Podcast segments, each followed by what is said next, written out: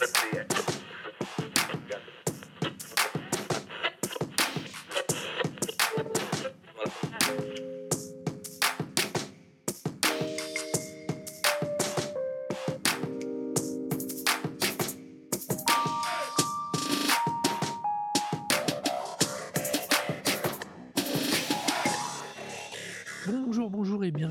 Ce nouvel épisode de Recosic. Et oui, c'est notre deuxième épisode de la rentrée. On est toujours là, on vous oublie pas. Et on va donc vous parler de musique que l'on veut vous faire découvrir ou redécouvrir. Et quand je dis on, c'est moi, Arnaud, et mon partenaire dans le crime. Oh Comme à chaque fois, on vous fait chacun une grosse recosique, puis un petit truc qui nous a fait réagir, plus ou moins rattaché à la zik, qui nous met plus ou moins de bonne humeur. Et comme d'habitude, on commence par Taroko Ororo. Qu'est-ce qu'elle est maintenant Alors Marocco, c'est l'album Do It With A Smile de Third Face.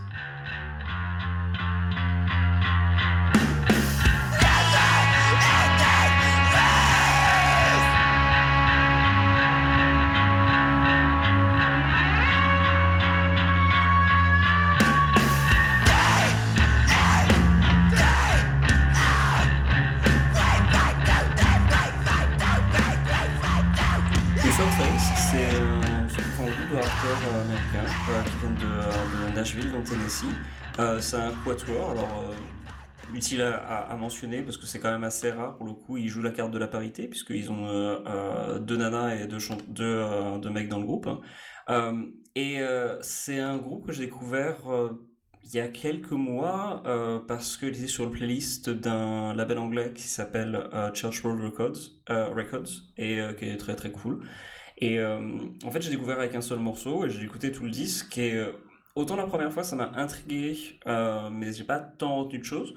Et en fait, j'ai retenu le nom et je, l'ai remis plus tard et je suis vraiment pris une bonne grosse claque dessus.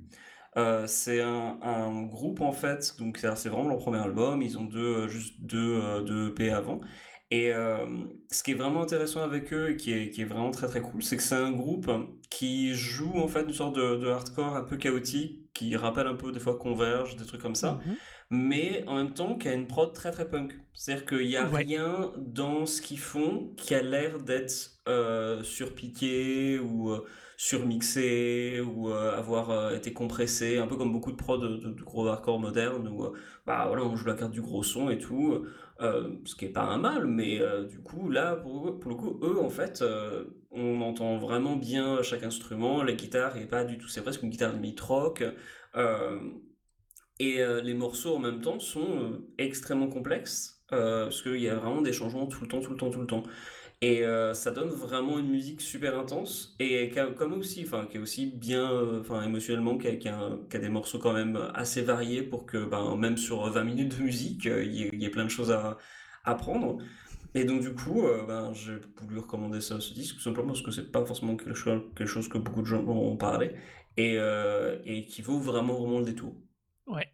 Alors, moi, je dois t'avouer, à la, la première écoute, j'ai écouté, je fais putain, mais la voix, quoi. Moi, j'ai beaucoup, beaucoup, beaucoup de mal avec le chant. Euh, par contre, au- dès le deuxième morceau, j'ai fait putain, la prod, quoi. Comment c'est cool derrière, comment Mhm. c'est fort. Et au final, au bout des 22 minutes, déjà, j'en voulais plus. Mais surtout, j'ai été vachement surpris parce que la voix me. Je sais pas, il y a un truc dans la voix, euh, c'est juste pas top, quoi. Et euh, par contre, clairement, moi, la voix, ça me pose un souci et, euh, et je trouve ça. Enfin, j'adore la prod, le, le son, ils ont un style qui est ouf. Mais vraiment, la prod, là, la voix me, me sort des fois du truc alors que. Alors que j'adore l'énergie qu'ils ont. Le, comme tu dis, la prod, elle est très très punk, elle est super réussie, quoi. C'est assez cool, quoi. Bah, la, la voix, en fait, je trouve que ce qu'elle a de particulier, moi qui, me- plaît en revanche, c'est que bah, c'est une voix qui, même si elle est pas, euh, elle elle est quand même bien, bien préparée, euh, tu sens qu'en fait derrière, euh, ils ont privilégié plus l'émotion en fait que le, le, le côté un petit peu propre en fait. C'est-à-dire que même pour, enfin mon expérience pour euh, avoir euh, enregistré de la voix criée, c'est-à-dire voilà, tu Mhm. gueules dans un micro quoi. Euh, bah, même si tu gueules dans un micro, faut, il y a une, il y a une façon de le faire. Et il y a une façon de le faire aussi pour que ta voix soit pas nécessairement très sèche, euh, pour que ce soit justement, faut pas que ça, ça- Des fois, ça peut devenir un petit peu gênant, en fait, d'a- d'avoir un peu trop des moments où, où ta voix, enfin, la, la- la voix flanche, c'est-à-dire, genre... Euh, et ça s'entend des fois de manière très très très très claire quoi. Et c'est vrai que des fois ça fait un peu ça peut devenir un peu un peu emmerdant quoi. Et puis ça, ça peut déranger à l'oreille. Ce que je trouve bien en fait dans la manière dont, dont, elle chante, c'est que même si il y a, euh, même si c'est c'est des, prises qui sont quand même vraiment euh, toutes très solides, ben ils ont gardé en fait hein, suffisamment le côté émotionnel qui fait que ben c'est peut-être pas forcément les premières prises, mais en tout cas euh, c'est des prises qui ont l'air d'être du début à la fin. C'est-à-dire que ils ont pas fait genre, ok, tu gueules un morceau là, et puis ben, on prend le- la, la meilleure prise, et puis on, on continue comme ça. Ouais, Il y a y a un vraiment ce côté feeling live. live, en fait, ouais. Mm. Ouais, Et, ouais. euh, et ça, pour le coup, c'est quelque chose qui, je trouve, euh, fait vachement la différence. Donc, euh, ils ont des morceaux qui sont, bah, beaucoup de morceaux qui sont quand même très courts, hein. c'est beaucoup de morceaux de 1 minute 20, 1 minute 30. Puis il y a des morceaux de 4 minutes où tu as l'impression que ben, c'est tous dans le studio, c'est bien ralenti, avec un jeu de batterie qui est, qui est toujours assez, assez constant. Et pour le coup, ouais, la, la manière de... Enfin, je crois que c'est une batteuse. Euh, ouais, c'est une batteuse et euh, elle, est- elle se débrouille super bien. Elle est vraiment exceptionnelle de, pour ça. Il- tous les instruments se répondent vraiment très très très bien. Euh, c'est euh, et du coup bah, la voix répond aussi très bien en fait à, la- à la- à tous les, les, les larcènes de guitare et je trouve que justement ça fonctionne très bien pour ça et mais du coup effectivement ça peut donner une performance vocale peut-être un peu moins entre guillemets propre que euh, même pour un, un- un chant crié en fait que ben euh, plein d'autres groupes qui font ça de manière un peu plus euh, stricte studio avec un un, un bon euh, tic tic tic dans les oreilles qui te, qui te rend fou mais qui te permet de rester totalement dans le dans la rythmique.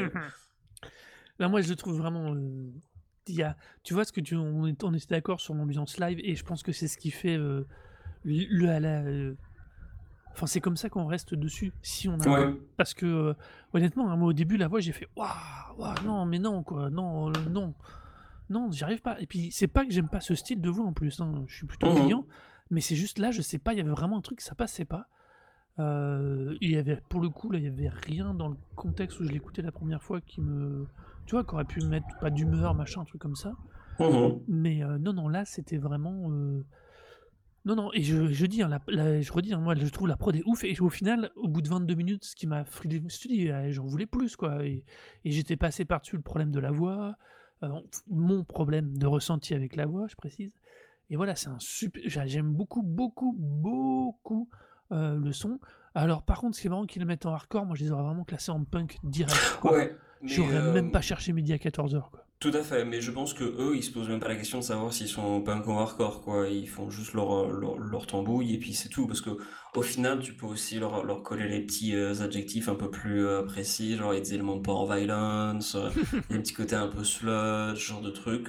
Bon bah voilà, c'est-à-dire que c'est c'est juste une musique saturée et rapide en fait, au final. hein. Le, le côté, euh, justement, je trouve que le, le côté souvent, enfin le- l'étiquette entre guillemets hardcore, non seulement elle vient d'un élément culturel, parce que c'est, ça, ça dépend aussi des, des groupes en fait auxquels on- avec, euh, avec lequel ils tournent, quoi. Il y a plein de groupes comme ça qu'on peut écouter, genre bah, par exemple euh, euh, Only Living Witness ou même euh, Life of Agony par exemple, qui sont très communs à la scène hardcore, alors que musicalement, euh, est-ce que ça a grand-chose à voir avec euh, Chromax ou Black Flag? Bah, pas tant que ça, mais c'est juste bah, essayer de tourner dans ces milieux-là avec des groupes de hardcore, donc du coup bah, tu te retrouves à, à être estampillé hardcore. C'est. Et c'est, je pense, un peu le, le, le cas de Third Face, même si pour le coup, bah, euh, enfin, moi, la chronique que j'ai trouvée de sur No Echo, qui est un webzine hardcore, Mm. ne l'est absolument pas, les, met pas du tout dans une, dans, dans un petit cage en disant, genre, un petit truc en disant, genre, bon, bah voilà, c'est, c'est, c'est comme ça, tu vois, c'est, c'est vraiment un gros mélange de, de plein de trucs, c'est juste de la musique saturée et rapide au final. Ouais, Et, c'est euh, c'est marrant ce que j'ai dit parce que moi, la, la review que, j'avais gardée euh, sur les yeux pour préparer l'épisode, elle vient de punknews.org, tu vois. Donc, euh, Ouais. c'est. non, non, mais typiquement, quoi. C'est c'est un groupe qui, est, qui a une vraie richesse. Alors, par contre, c'est leur premier album, je ne connaissais ni Dave Yep. ni Adam, les autres. Mhm. Je ne connais pas le parcours des différents protagonistes. Du tout. Euh, voilà, et euh, juste. euh, Typiquement, tu vois, là, avec ce que j'ai entendu, c'est le genre de groupe, je vais mettre une petite alerte euh, dans Spotify, machin, pour vraiment essayer de, de, de surveiller ce qu'ils vont faire parce qu'il y a un vrai potentiel de grosse patator qui peut venir. Quoi. Ouais, de vrai si... album qui te claque la race. Quoi. Ouais, si, tout à fait d'accord. S'il continue comme ça et s'il sort quelque chose d'autre, euh, il y a des chances que ça devienne encore plus, plus, plus ouf. Ouais. Euh, après, ils sont tous, enfin, je, je sais pas trop ce qu'ils font tous dans le groupe. Euh, je sais juste que la chanteuse, elle, elle est, elle s'occupe aussi d'orgas de concert en fait dans son patelin. Et euh, pendant les- le Covid, apparemment, elle faisait, euh, enfin, l'orga en fait, c'est et le, le lieu où ils organisaient des concerts s'est transformé en, en euh, comment dire, en, en truc alimentaire en fait. En Euh, banque donc euh, alimentaire. les, ouais, en banque alimentaire exactement.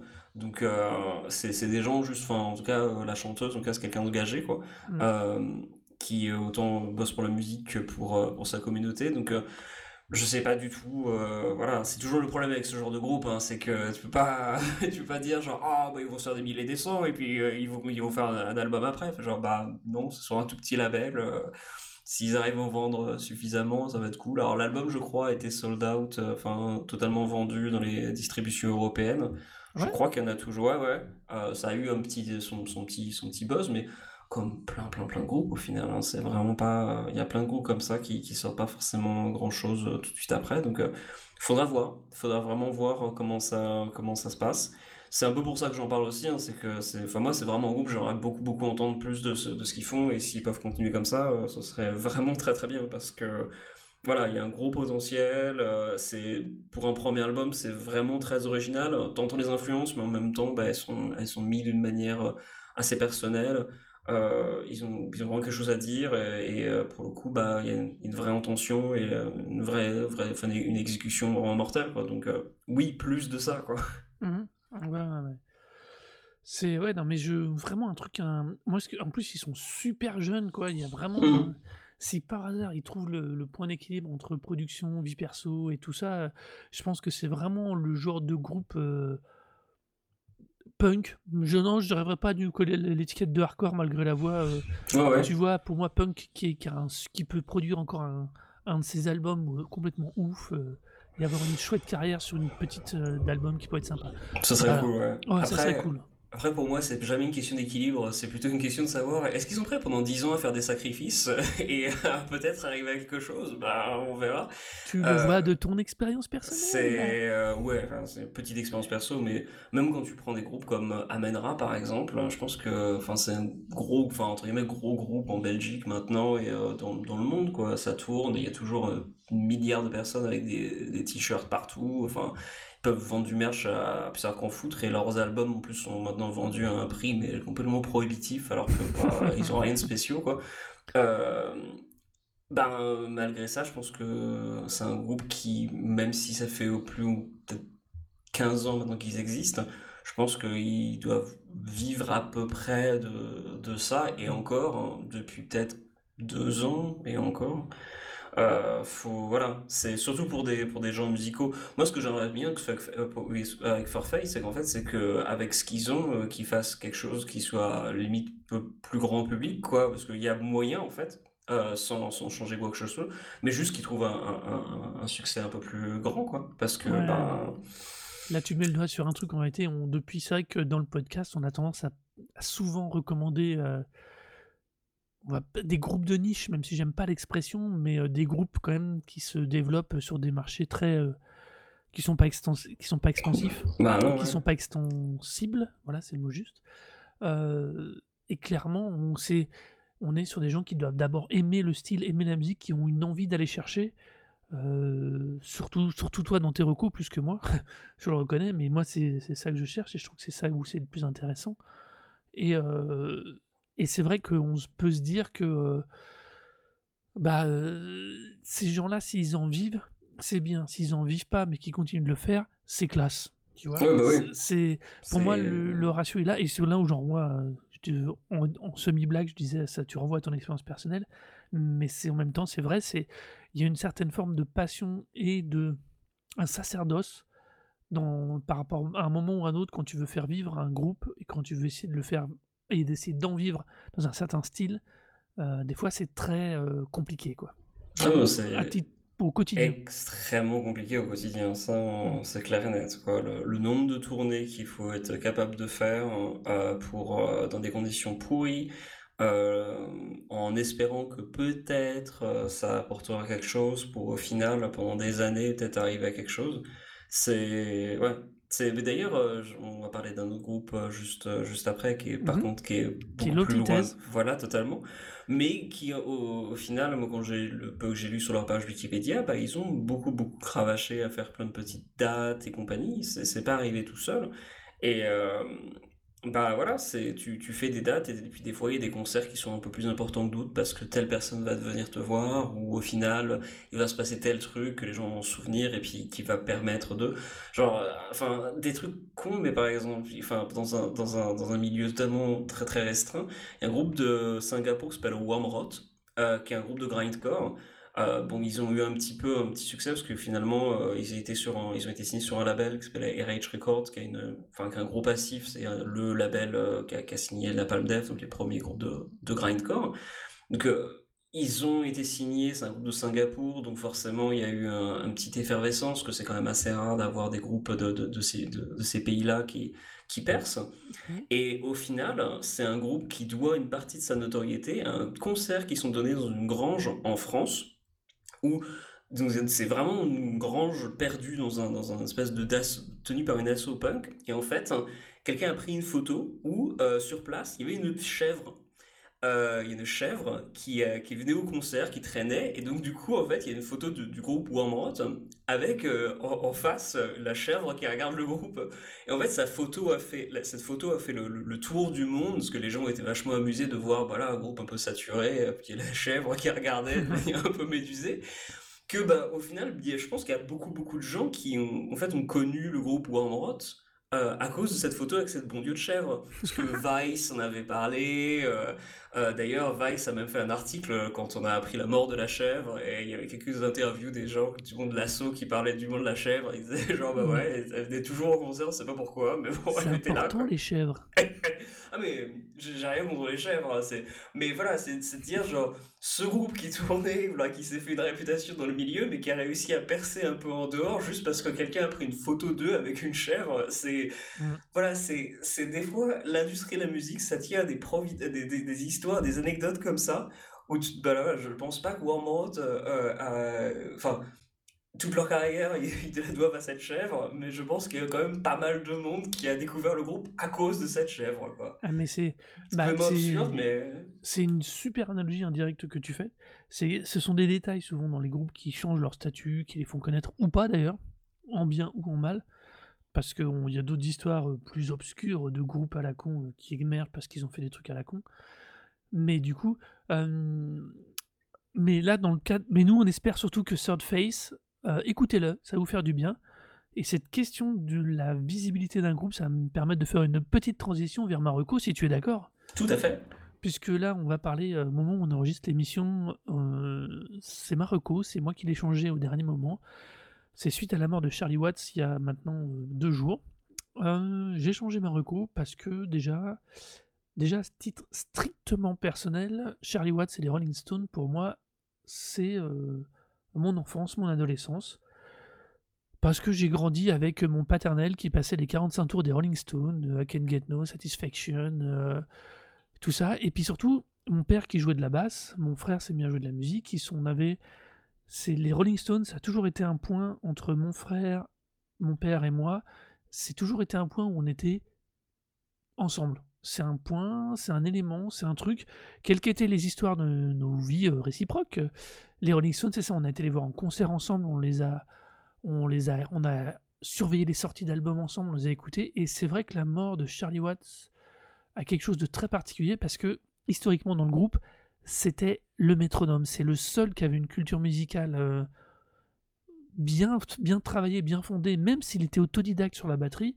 C'est quelqu'un qui amenait euh, une rigueur, un truc, parce qu'il adorait le jazz et c'est comme ça qu'il avait été euh, approché au niveau du rock et de la musique. Donc, euh, c'est vrai que du coup, j'ai décidé du coup de faire comme Marco l'album Stripped de, des Rolling Stones. Get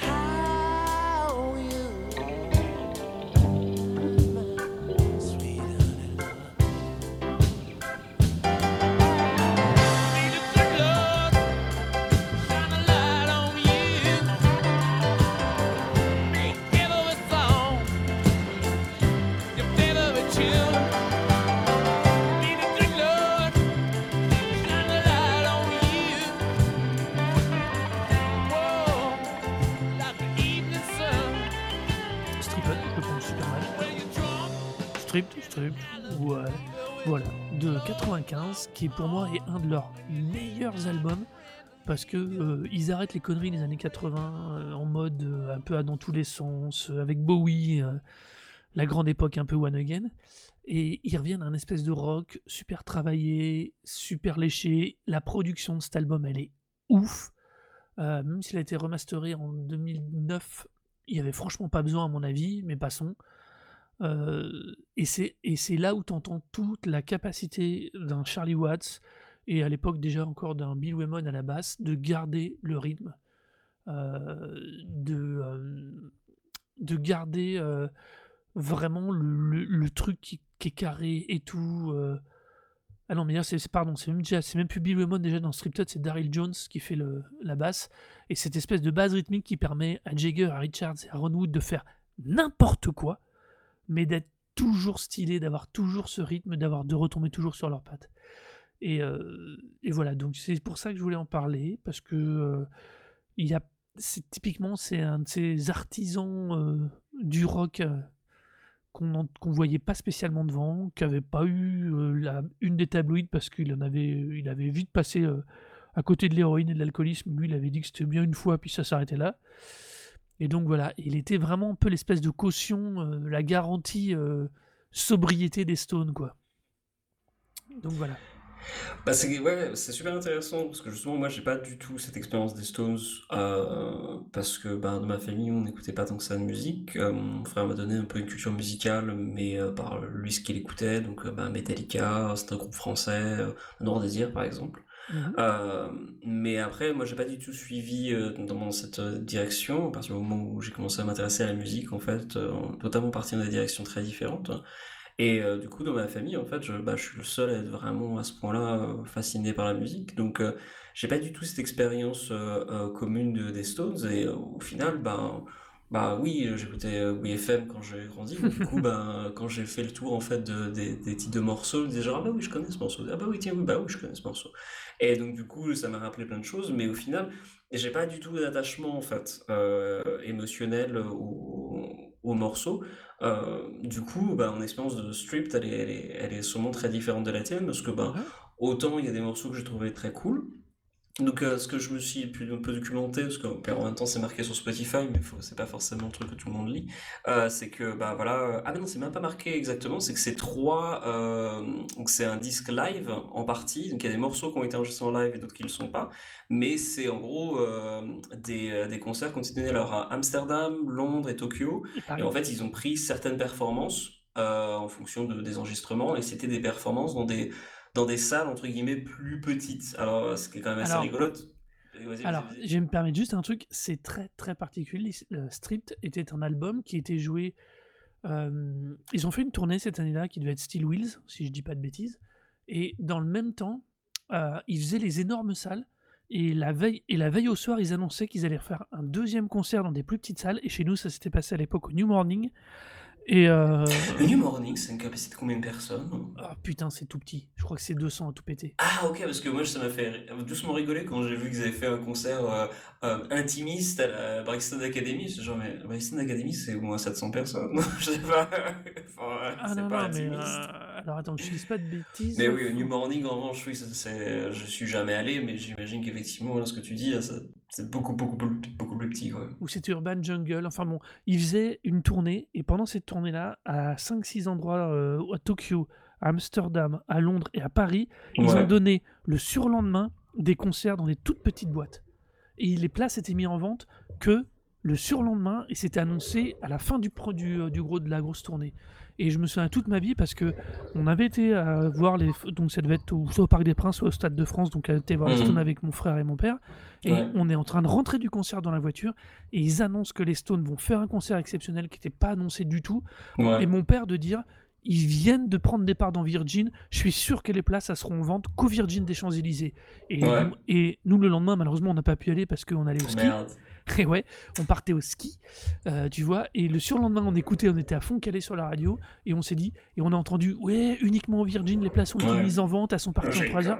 Et euh, on 3 aurait. heures, c'est, je pensais que ça serait parti beaucoup plus, euh, beaucoup Ah plus non, rapide. mais non, mais le problème c'est que le temps que les gens comprennent, et puis à l'époque, on pas, n'avait ouais. pas tous les réseaux sociaux, on parle de, euh, de 95, quoi. Ouais, 95, ouais, Et, t'as raison, ouais. euh, et tu vois, et bah voilà, c'est aussi pour ça que je voulais parler de parce que c'est cet album-là, pour moi, déjà en dehors de la qualité au- audio, en plus, moi que j'adore, qui est un rock, euh, un rock basé, qui est basé sur le blues, où tu sens toutes les influences et tout qui sont encore là, euh, c'est aussi toute cette histoire perso. Et, euh, et c'était ouf. Et, euh, et si à l'époque on n'avait pas été coincé, je, je peux te garantir qu'on serait, on aurait été directement faire le pied de Grue Virgin, quoi. Le concert que vous, vous avez vu en revanche, il était comment? Ah, mais de toute façon, c'était des bêtes de scène. Ok. C'est, c'est, euh, hum, les Stones faisaient, je parce qu'on va bien voir ce qu'ils vont faire maintenant, Hmm. euh, Ouais. font partie de ces artistes où euh, les lives ont toujours un intérêt parce que ce sont des gens qui aiment la scène, qui font de la scène, qui donnent la scène. Euh, je les cite souvent parce que quand tu les vois sur scène, ils donnent tout. Ils ont peur, de- ils sont là pour ça, ils aiment ça, ils font ça. C'est le, le seul comparatif français que je connais, c'est Johnny Hallyday à l'époque. Je, je n'aime pas Johnny Hallyday, je Mhm. précise tout de suite. Non, non, mais je précise super Ah clairement ouais?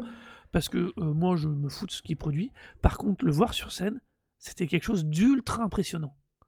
Parce que c'est quelqu'un qui se donnait à fond, qui était, là, qui était là pour ça et qui te communiquait une énergie et une dynamique qui était ouf. Et ben les Stones, pour moi, ça a toujours été la même chose. Euh, et j'ai vu beaucoup de monde sur scène et sur des très grandes scènes aussi. Et les Stones avaient la capacité de transcender euh, les stades. Et ça, c'est pas facile tout le temps. Ok. Voilà. Bah, Excuse-moi. Pas de problème. Pour le coup, en fait, moi je trouve que sur les sur Stripped, en fait, ce qui est, enfin, ce qui est intéressant, c'est que du coup, bah, c'est beaucoup plus intimiste. Donc, t'as l'impression Ouais. qu'effectivement, enfin, tu, pour le, à guise de comparaison, en fait, j'ai écouté le, le live qui était euh, euh, recommandé comme étant le meilleur live des Stones. Euh, c'est un des premiers. Alors, je sais plus comment ça s'appelle le, le nom du disque. Euh, je vais retrouver ça. C'est J'espère le plus rapidement possible. Mais c'est Yeah, Yeah, quelque chose. Je sais plus comment ça s'appelle. Euh, Get Your Years Out. Get your Voilà. ass out. Yeah, Voilà. Get Your Years Out. Si euh, j'arrive à retrouver la date, c'est peut-être, euh, c'est vraiment le début de carrière des Stones. C'est Mm. peut-être, c'est peut-être le premier live des Stones. Et euh, voilà, là, on, effectivement, on t'entend à fond le, le public. euh, Il y a une vraie communication, des échanges, euh, des conversations avec avec les gens. Genre, je crois que c'est Jagger qui dit genre, ah, vous voulez pas que je, je, je baisse mon pantalon quand même. Et les gens ils font genre, ah oui. Ou, enfin bref, il y a de l'interaction. Et devine Voilà. ce qu'il fait. J'imagine que voilà. Mais en revanche, euh, là pour le coup, euh, voilà, il n'y a pas tant que ça de ça. Le- les seules fois en fait où tu entends un petit peu d'interactions, en fait, c'est, je crois que c'est le morceau en fait où il, re- il recommence en fait. Donc c'est, c'est un des morceaux qui est pas live, Mhm. euh, c'est un des morceaux qui est, qui, qui ne, qui est un, un truc studio. Mais après, le- les performances en elles-mêmes sont vraiment très cool. Et c'est vrai qu'il y a, il y a un son quand même euh, très, très particulier. Alors, pour avoir, euh, du coup, voilà, mon expérience des, des Stones étant très, très, très euh, restreinte, euh, euh, restreinte euh, j'ai pu comparer quelques trucs. Donc, par exemple, par, le, par rapport au vieux live, par rapport le vieux live des Stones où ils font Street Fighting Man et puis bah, le- la version stripped, donc euh, enregistrée au moins 20 ans plus tard.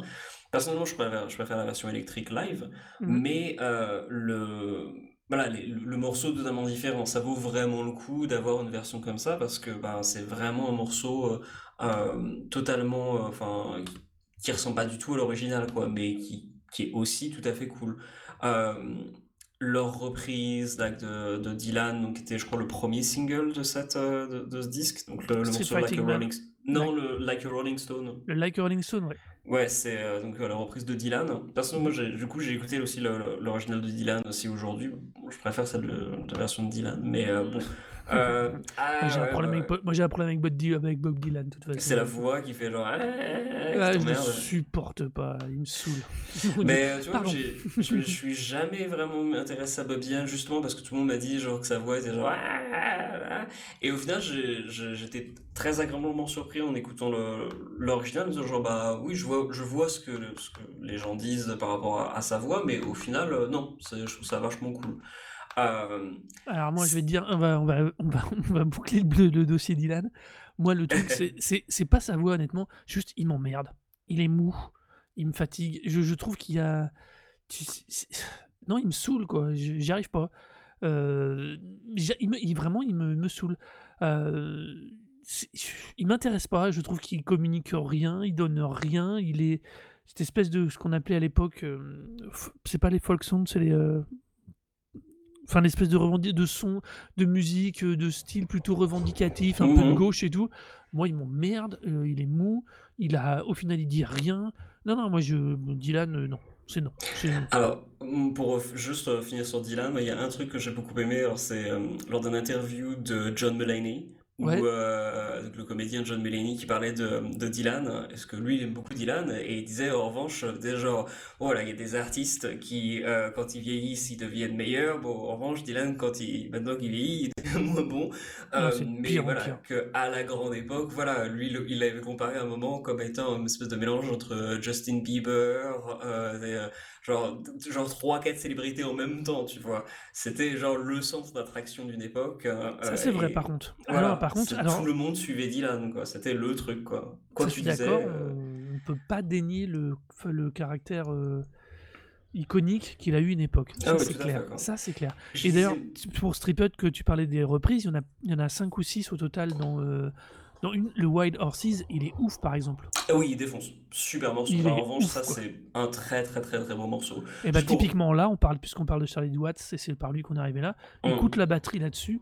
Il, Ouais. est, euh, il est incroyable, quoi. Et tu, c'est là où tu sens. euh, tu sens à quel point euh, il, est, il est vraiment euh, tout le monde. le- L'expression a été usée et éculée euh, dans toutes les, les- tous les articles qui sont sortis depuis sa mort, mais c'était vraiment le métronome au sens strict du groupe, quoi. Ouais, ouais. Ouais, non, non, je- j'en doute pas de ce seconde, c'est vrai que ça, ça s'entend plutôt clairement à ce niveau-là. Euh, mais ouais, World Horses, c'est définitivement un des, un des meilleurs morceaux de l'album. Shine the Light, euh, vraiment parfait. Euh, D'ailleurs, ce qui je crois qu'il y a peut-être un des morceaux plus récents du, de- du lot. Non. Non, NG, du est tout. un- NG sort de. Alors, NG, NG, NG, il est sur quel album? Il est pas jeune, NG. hein. Euh, NG, c'était l'époque euh, 77, 78, D'accord, dans mes ok. souvenirs. Je vais dire une bêtise, puis je devrais avoir mon frère sous la main, ça irait plus vite là. Euh, je me demande s'il est pas sur Sticky Finger NG. Je crois, vérifie. parce que justement, j'ai écouté euh, euh, Sticky Finger, euh, que je j'adore. que j'ai pas du tout aimé. Ouais, mais ouais, mais ça, là, je peux comprendre. mieux. 73. Euh, c'est- d'ailleurs, je, je, je voulais en parler d'ailleurs à ce niveau-là de Sticky Fingers brièvement quand même parce que. Vas-y, vas-y, vas-y. bah, du Parce que je te l'avais euh, mis voilà, en reco pour. Me l'as mis euh, en reco, donc du coup je suis allé, euh, je l'ai mis à, à la suite de Stripped. Et euh, le premier morceau, c'est co- comment ça s'appelle mince. Brown Sugar. C'est le premier morceau, donc, Ouais. qui, est, qui est un très très bon morceau de rock, vraiment Mhm. exceptionnel.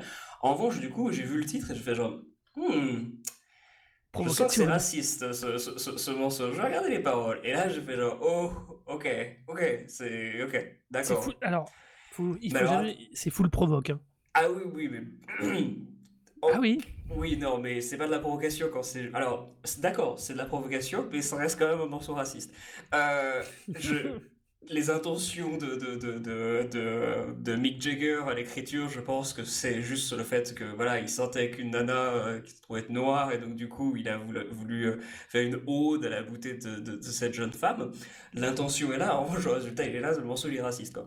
Euh, c'est d'ailleurs un truc qui m'a fait vachement vachement rigoler quand j'ai regardé du coup la page Wikipédia du morceau, parce que Mhm. bien sûr il y a une petite partie controverse. Euh, il disait genre que justement après euh, quelques années, euh, Mick Jagger a changé un peu les paroles parce que bon voilà, il y a une partie qui était un peu difficile. Et, et j'ai lu ça, je me suis dit genre mais mec, quelle partie du morceau tu veux changer pour que ce soit moins problématique Toute l'intégralité du morceau est problématique. C'est même pas problématique, c'est juste un morceau raciste. Genre c'est même pas genre Ah. oh, on touche un petit peu du doigt les difficultés. Genre dans le morceau, il parle du fait que Lana est, est belle parce que elle vient euh, de, de sa- sa- que ses parents ont été mis en esclavage. Ok, ok, Alors, ok. Pour l'année. Alors, sur. euh, c'est. Pour moi, c'est. Alors, pourquoi je te l'ai mis? Parce que, un, déjà en termes de pur rythmique, c'est un Ah, des meilleurs albums. C'est aussi, pas son.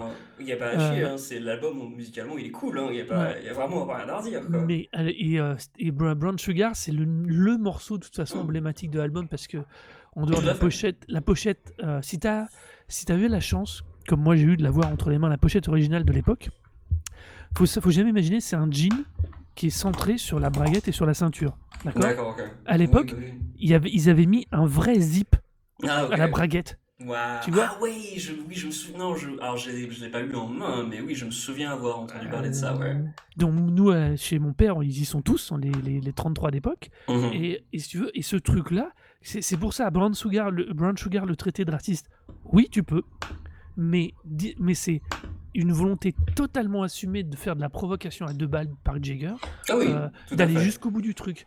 Et, euh, et Ah oui, et, par rapport à ce que tu disais, excuse-moi, je rebondis sur vas-y. Angie, c'est 73 et c'est leur troisième album. C'est un super vieux morceau. Ouais, et il ouais. fonctionne super bien d'ailleurs sur. Ouais, hein. euh, Mais euh, de toute façon, enfin, je vais pas euh, péluguer trop longtemps sur, euh, sur euh, Brown Sugar. De toute façon, voilà, le morceau, il est ce qu'il est. Ce qui m'a juste amusé, c'est de, de voir effectivement qu'il avait reconnu un peu plus tard que bon, les morceaux, c'était un peu, un peu tendancieux, mais que voilà, euh, enfin, c'est à se demander, genre, mec, tu devrais plutôt faire un morceau sur la cuisine, en fait, si, tu veux le faire. Genre, tu fais un morceau sur le, sucre, le, sucre doux, ou je ne sais quoi, et c'est, voilà, tu changes tellement les paroles, tu c'est juste la même mélodie. Ce sera tout aussi cool, parce que il y a aussi un truc à dire quand même, bah, enfin, autant sur, euh, sur ce morceau-là que bah, sur Stripped, enfin, euh, Mick Jagger, euh, qui a quand même l'air d'être une réputation d'être un sale con, bah, au final, euh, sa performance vocale, elle est toujours exceptionnelle, quoi. Enfin, Ah. c'est, c'est vraiment, enfin, il a une vraie présence au micro, euh, enfin, la manière dont il chante, c'est quand même quelque chose d'a- d'assez, d'assez particulier, et, et ça fonctionne super bien. C'est d'ailleurs pour ça que le morceau Brown Sugar est d'autant plus, enfin, je trouve d'autant plus emblématique du problème Mick Jagger ou même du problème Mhm. euh, des De ton. Stones, des, de, de ton ou voilà, à l'époque, c'est-à-dire que tu prends le morceau, tu fais genre bah c'est un morceau cool quoi, enfin il y a vraiment pas à chier. C'est juste que ben s'il pouvait juste euh, genre chanter en yaourt les paroles, ce serait ça serait tout aussi bien, parce que je suis sûr qu'il le ferait tout aussi bien. Mais ce, et ce serait beaucoup moins un problème, tu vois. Mais Ça mal. et, et un peu au final, je dois avouer que ça, c'est un petit peu, euh, ça m'a tellement un peu pris la tête, pas pris la tête, mais ça m'a tellement focalisé mon attention que j'ai, pas tant que ça apprécié en fait le, le reste de l'album, quoi. Mais. Euh, c'est, c'est le genre de, de groupe au final que, où je, il y a une question d'époque. Et puis il y a une question, comme tu disais, toi, ton, ton expérience personnelle des Stones. Ah, ça c'est clair. Euh, voilà, euh, c'est voilà, c'est dans ta famille, c'est un truc que vous avez tous fait Alors- ensemble et c'est super important. Enfin, moi, Alors- j'écoute ça.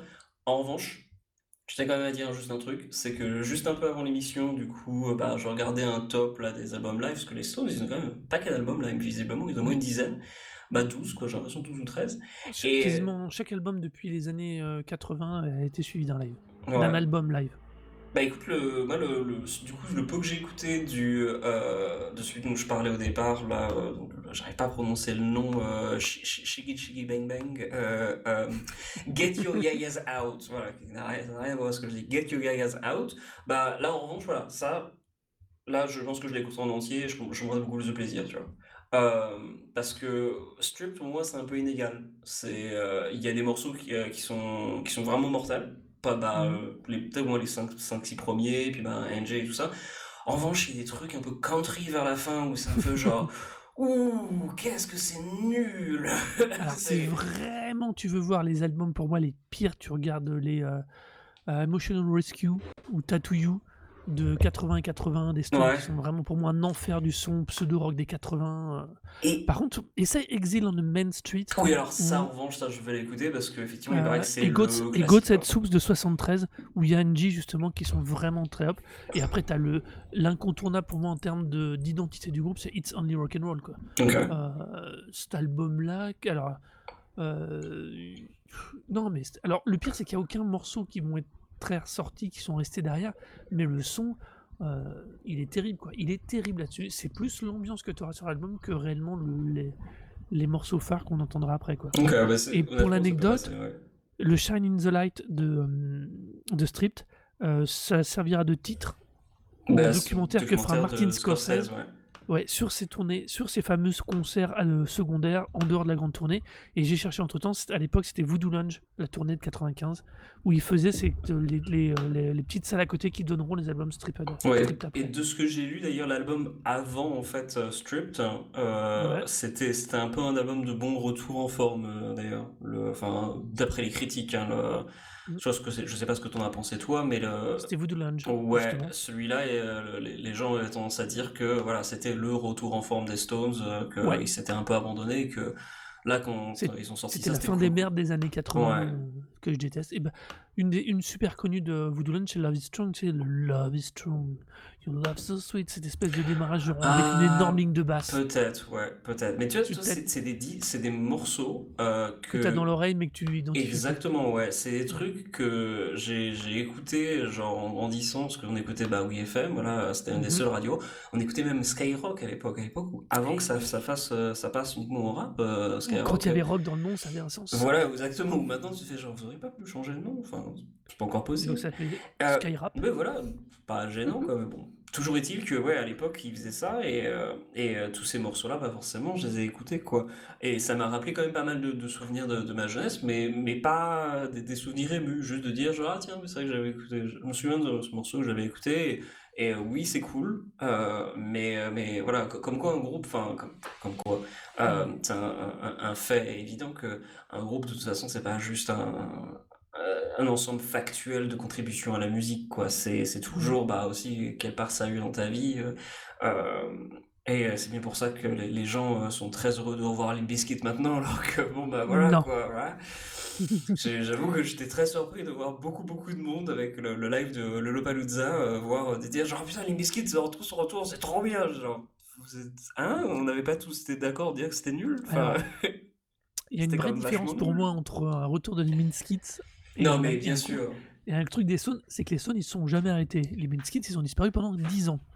Non, Tu vois tu- honnêtement, les- alors, je veux pas dire qu'ils. Je veux pas Ils ont pas disparu sauver- pendant ils 10 ont ans Pas... Non, ils ont pas disparu. Ils sont... non, en fait, ils ont toujours, toujours fait un peu des dates de manière sporadique. Euh, Oui, mais, je- mais Au ils, ils ont final, pas produit de euh, nouveaux sons. Non, du tout, Tu absolument peux pas. reprocher. Tu peux reprocher ce que tu veux au style des Stones. Là, là, pour le coup, là, je vais sortir un peu euh, ma défense habituelle, entre guillemets, quand on me parle des Stones. Mais on parlait de leurs albums, machin. Si tu regardes leur sortie d'albums et donc les créations de morceaux, je dis bien les créations de morceaux, leurs premiers albums, il s'est. Depuis, on va parler euh, bah, justement It's Only Rock and Roll de 74. Après, c'est 76, 78, 80, 81, 83, 86, 89, 94, 97, 2005, Mhm. 2016.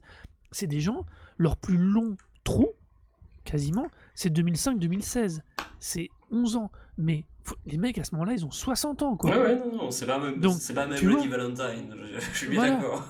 C'est ça, les Minskits, ils ont, ils ont tourné, mais ils ont rien produit.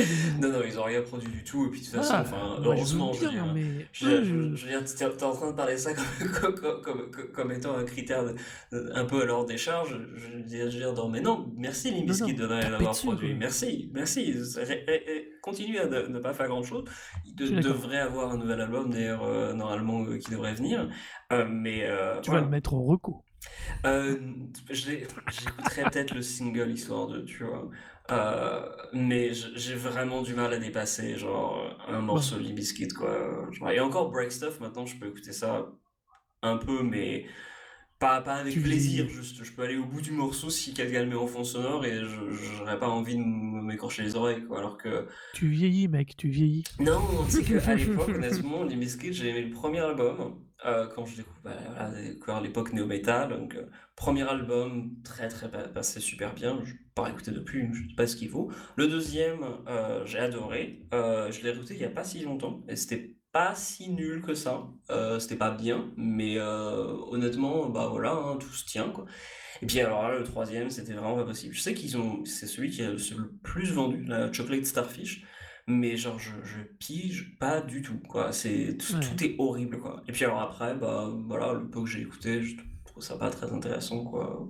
Ou même pas, même pas intéressant au point, au point de vue, de- au point d'être irritant, quoi. Comme par exemple, bah, le, le premier single, là, ou My Generation de, de, de, de Limp Bizkit, qui est affligeant. Bah après, il y avait rien, c'était pas affligeant, c'était pas mauvais, mauvais, c'était bah, c'était là, quoi. Ouais. Bon, là, on a beaucoup dérivé. On a alors, beaucoup dérivé. Si, Si on parle à si vous en doutiez, c'est notre épisode. Euh, Au moment où on enregistre cet épisode, c'est après nos vacances réciproques, quel qu'elle soit, ce qui soit passé dedans. Donc c'est vrai qu'on a plein de choses à dire. On va donc quand même donc euh, finir par euh, ça. Donc on vous a donc recommandé Third Face, Do It With a Smile et l'album Stripped des Rolling Stones. Et le deuxième album En de hommage- donc. Et voilà le deuxième album d'Olly Bizkit. Et voilà.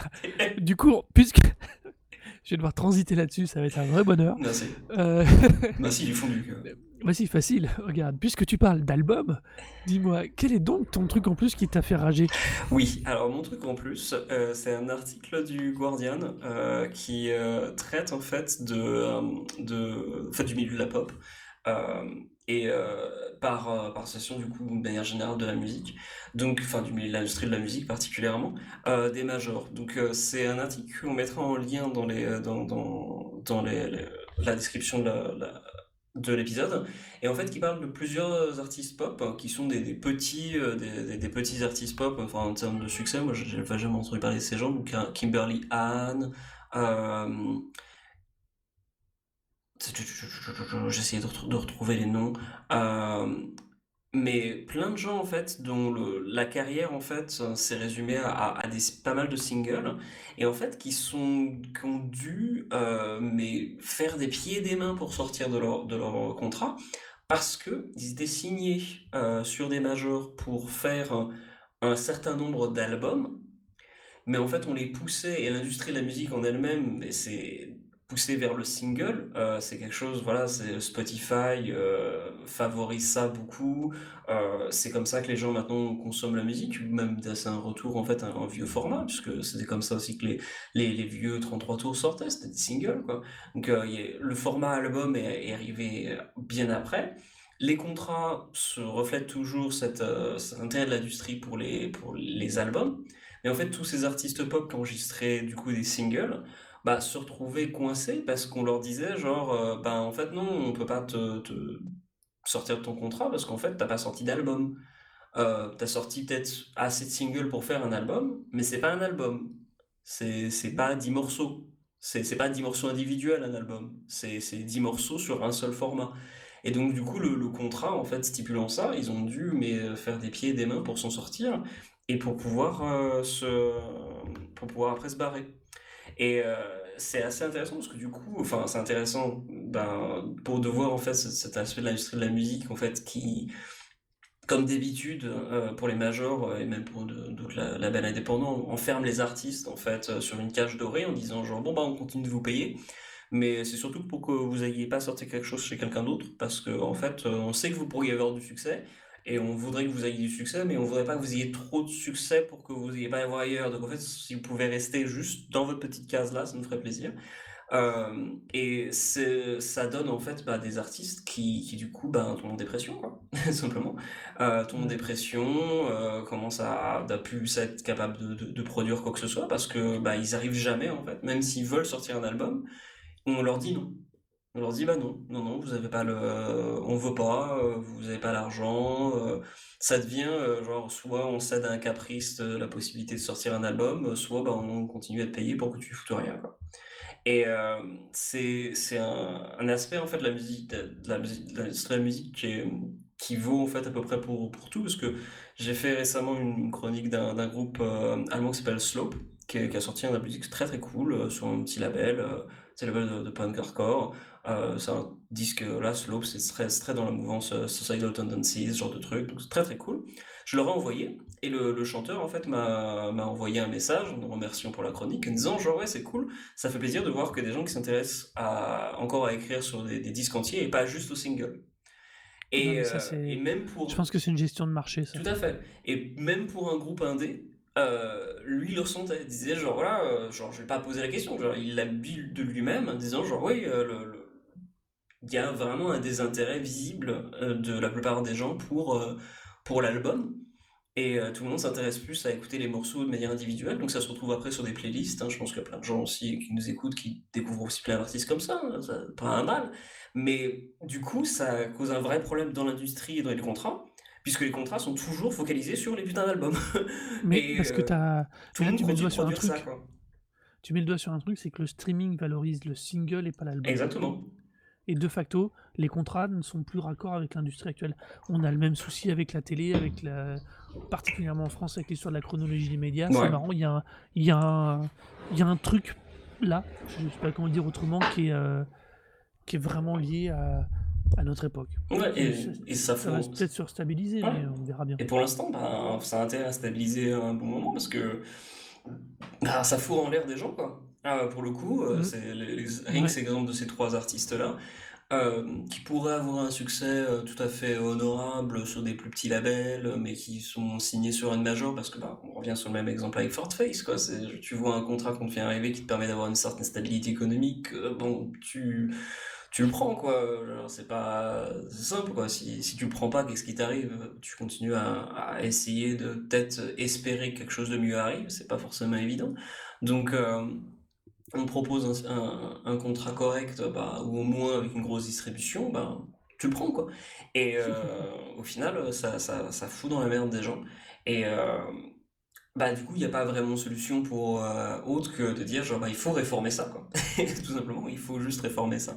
On peut pas dire aux gens, genre, écoutez plus d'albums, ça permettra de faire revenir l'intérêt de la musique vers les albums. Genre, je pense que voilà, les gens ils écoutent comme ils veulent, quoi. C'est pas le, c'est plus vraiment la, la- la préoccupation, quoi. Euh, mais euh, il faut, faut faire en sorte que maintenant euh, les, bah, l'industrie vraiment se, se reflète à ça, ou voilà, qu'on démantèle ces, ces contrats et qu'on les, les reconstruise de manière différente, quoi. Bah, je pense que là, pour le coup, c'est la vraie valorisation du, du travail et du moment du travail. C'est-à-dire que s'il y a le single marche, enfin, on le connaît bien, euh, c'est les fameux tubes de l'été Hum, qui portaient pas, qui vendaient un album à l'époque parce que le titre n'était disponible que sur un album, par que- exemple, bah oui. ou il n'existait pas d'album parce que les artistes étaient en mode de produits commerciaux full et qu'ils ne faisaient qu'un single. Le problème est qu'actuellement, avec le streaming, bah, si tu veux alimenter la machine, il faut plus de titres. Il faut que tu puisses lancer une playlist, donc il faut qu'il y ait 5, 6, 7, 8 titres, quelle que soit leur durée. Et un single ne vend plus un album, il vend un artiste. Ouais. Donc c'est, le, le marché est très très compliqué à mon avis même. Ah oui, non, je, Mais bon. je doute pas une seule seconde que c'est un bordel monstre. Rien qu'à imaginer comment c'est de se retrouver, euh, bah, rien qu'à avoir pour nous, je veux dire, suivre un peu les, les sorties euh, de, de plusieurs genres de musique, c'est, mais enfin, c'est pas un calvaire, mais c'est Mm. juste, mais c'est très très très difficile et c'est tellement pas rare de voir passer des disques en disant genre, ah, tout le monde en parle. Genre, il est, ce qui devient un, un acquis pour certaines personnes, et puis tu découvres six mois après, genre, ah bah oui, tiens, oui, c'est, Pourtant, c'est un artiste que j'aime bien, mais j'en ai jamais du tout entendu dire qu'il y avait un nouvel album. euh, Et euh, c'est voilà, c'est c'est un, enfin, c'est un job à temps plein, quoi. Suivre des artistes euh, maintenant, ou aussi de l'activité musicale, c'est un job à temps plein, encore plus que ça ne l'était avant. Et euh, ben, faire en sorte que de promouvoir sa musique, enfin, c'est. Alors je sais pas si c'est un job à temps plein, mais par contre, euh, pour les artistes, c'est devenu très compliqué de promouvoir son travail. Ah bah oui, ça, Ah, je mais en- doute pas de dire, seconde. hein. de le faire tout seul avant, euh, avant. Alors je parle pas des réseaux sociaux parce que pour moi c'est pas le bon axe pour, les, pour la musique, mais simplement le, fait d'utiliser Internet d'une certaine manière. Avant tu faisais des tournées, on en parlait il y a, quelques minutes, on en parlait juste avant. Tu fais des petites salles, tu fais des machins, tu vends ton single qui est gravé. Tu peux pas leur tu peux pas leur fourguer un deux titres. Il en faut minimum 4, voire 6. Donc tu as un EP. Enfin tu vois il y a toute une logique. Maintenant avec le streaming. Et en plus, avec la Covid depuis deux ans, c'est très, très, très compliqué pour les petits groupes. Et euh, ça va être intéressant de ce qui va ressortir de ces deux ans, de ces, mon avis, deux ans et demi de Covid. faut être super réaliste. hein. Euh, parce que je pense qu'il y aura une démarche au niveau des petits groupes, il y aura une envie de se produire, il y aura une, une demande aussi d'occupation de la scène, ce qui fait que les groupes vont à nouveau se retrouver, à mon avis, dans une sorte de position de force et ça va être intéressant. Bah, Ça va être intéressant. Faut espérer parce que j'en parlais avec une, une amie qui euh, parlait avec des, des, des artistes, des artistes un peu de, de taille moyenne qui, ben, eux en Ouais. revanche, étaient obligés de, du coup de un peu se reconvertir, quoi. Mhm. Parce que, ben voilà, ça va être le, le truc, c'est qu'effectivement, quand t'es un petit artiste, ben, du coup, t'avais eu peut-être une activité annexe à côté, donc, bah, tu t'attendais pas à ce que la, la musique te fasse rentrer de l'argent, donc ça allait. Si t'es un gros artiste, bah, tu peux toujours faire avoir du streaming, et puis euh, il y a le merch, tu pouvais faire des, des concerts un peu en live, bah, voilà, euh, il y avait d'autres options. Par contre, si t'es un artiste de taille moyenne, ben, si tu avais fait le virage et pris l'option de vouloir euh, euh, vivre de ta musique et assez récemment, ben, à mon avis, eux, en revanche, ils vont pas forcément revenir. Et euh, c'est, ça va être euh, bah, inté- intéressant, entre guillemets, parce qu'effectivement, on va avoir un, paysage musical totalement différent. Euh.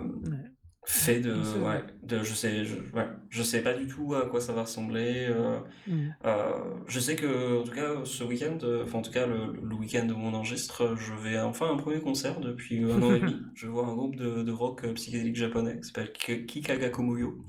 Euh, Psychédélique japonais. c'est très cool. T'as l'impression que c'est des types qui, qui ont pris une machine à voyager dans le temps et qu'on fait genre, qui reviennent des années 70. Genre, ils sortent des années 70 et genre, ils viennent d'arriver ici pour genre, Ouais, on a amené nos morceaux, nos instruments et c'est ça, c'est exactement la- le, le même son. Euh, je les avais vus au Roadburn, donc un festival euh, dans, aux Pays-Bas. Et c'était une grosse, grosse, grosse, grosse, grosse claque. Euh, c'était vraiment genre, voilà, t'a- t'avais l'impression que les types venaient vraiment débarquer de la, du, de la, machine à voyager dans le temps. Après, quand je les ai revus à Londres, c'était un peu moins impressionnant quand même. C'était cool, euh, mais c'était, voilà, je pense qu'ils avaient commencé à être, acclimatés un peu à l'environnement euh, de- de- des années 2000, euh, 2020. Ils étaient genre, ah, c'est comme ça, parce que, ah, c'est ça un téléphone. Euh, voilà, ils avaient, ils étaient sortis de la machine à voyager dans le temps, mais, euh, mais j'en garde toujours un sou- souvenir assez ému du premier, premier concert où c'était vraiment se dire, genre, mais qu'est-ce que c'est que ces mecs, quoi? C'était toutes les fringues, la coupe de, les coupes de cheveux, le son, les morceaux, genre tout du début jusqu'à la fin, t'as vraiment l'impression que c'est, c'est, enfin, c'est un groupe des années 70, quoi. Mhm. Donc, euh, cool. Genre le groupe qui avait, je crois que c'est dans Kill Bill, d'espèce de rock japonais, c'est ça? Euh, je- alors, c'est pas eux, mais euh, Dans, dans l'esprit, je veux dire. peut-être, ouais. Je me souviens pas assez de, de, de Kill Bill pour, pour commenter. Je m'éclate, moi. alors, euh, Mais bon. si, si, alors, beauté à la bouche comme ça, ça me dit pas grand-chose. Non, non, mais c'est c'est pas gagnant. Non, c'était pas très- non, mais au moins, il y avait. et Il avait essayé, et ça, c'est cool. On va donc passer à mon petit truc en plus à moi, qui est beaucoup moins fun, mais qui est tout aussi gavant, qui est euh, le fameux, euh, la pochette de Nevermind, 30 ans après. Le fameux bébé qui posait sur la pochette, qui a décidé d'attaquer les ayants droit de Nirvana pour pédocrimin... pour euh, pédo... Alors attendez, je vais reprendre. Pornographie infantile, pour être précis. Voilà, sachant que le mec, tous les 5 ans, refaisait la pochette tout seul dans son coin avec ses copains Voilà. et la publiait. Je veux dire, à ce niveau-là, Spencer Elder, tu peux bien te faire cuire le cul, tu n'es qu'un connard. Voilà. C'est. Ça me saoule, Ça je sent comprends pas. l'avocat qui a passé un coup de fil au Voilà. mec, qui a fait genre, mec, il y a peut-être une faille pour que tu. Si tu as. Tu as que tu- as-tu des problèmes pour payer tes factures? Ok. Et as-tu. Es-tu vraiment désespéré? Oui. Ok.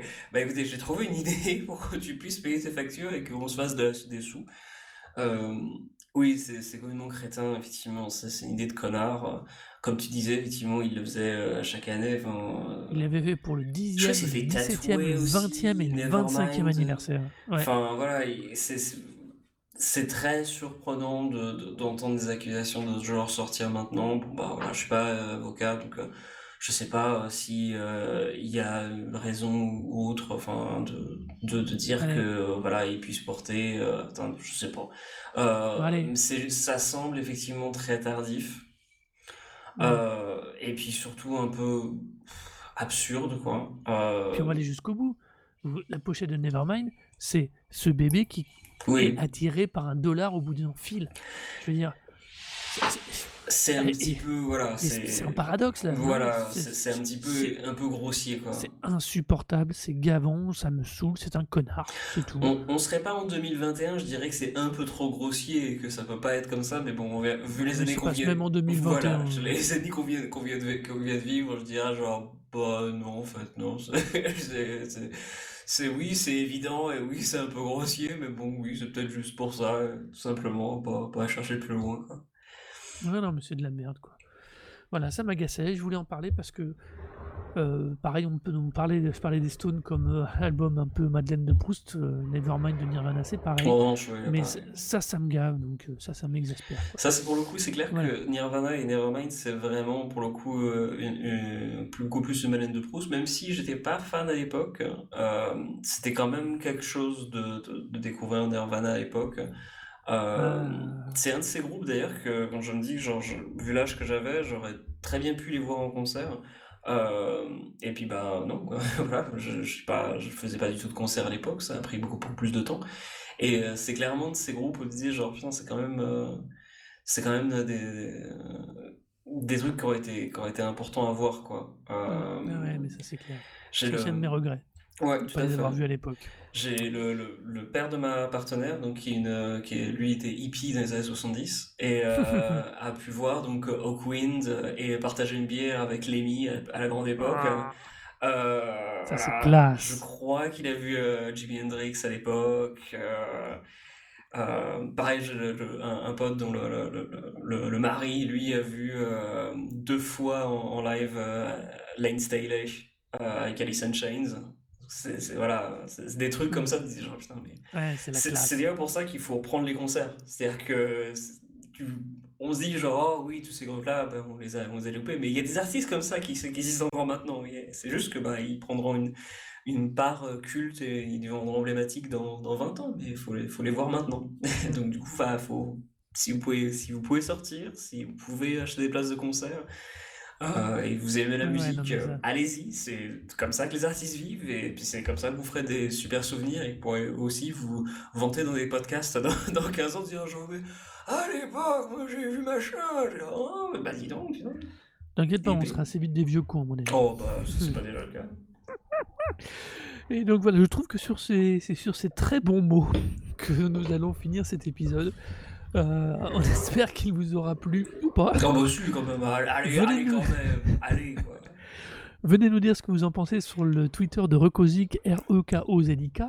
Ou si c'est à moi que vous voulez dire des méchancetés parce que je me suis planté, n'hésitez pas, c'est A-R-N-O-D-O-U-C-E-T. Et si on veut dire du mal à toi, c'est qui? Alors oui, parce que moi j'ai dit beaucoup mal des Stones, du coup, euh, plus de mal des Stones que toi. Donc du coup, là, si vous voulez vraiment me pourrir aussi, c'est donc euh, H-O-R-O-R-O. Et euh, ben, toujours, si vous voulez lâcher des commentaires euh, euh, désagréables sur, mon, sur le site sur lequel j'écris, donc c'est delaindistortion.com maintenant, .com, j'ai acheté un .com, donc euh, vous pouvez aller acheter, vous pouvez aller, aller sur mon site, ne rien acheter, c'est moi qui ai tout payé, et, et puis bah, lire, lire des trucs ou juste me dire qu'à quel point j'ai des avis de merde, c'est- aussi possible. Voilà. Et ben, faites attention à vous. Et puis à très vite. À très vite, bisous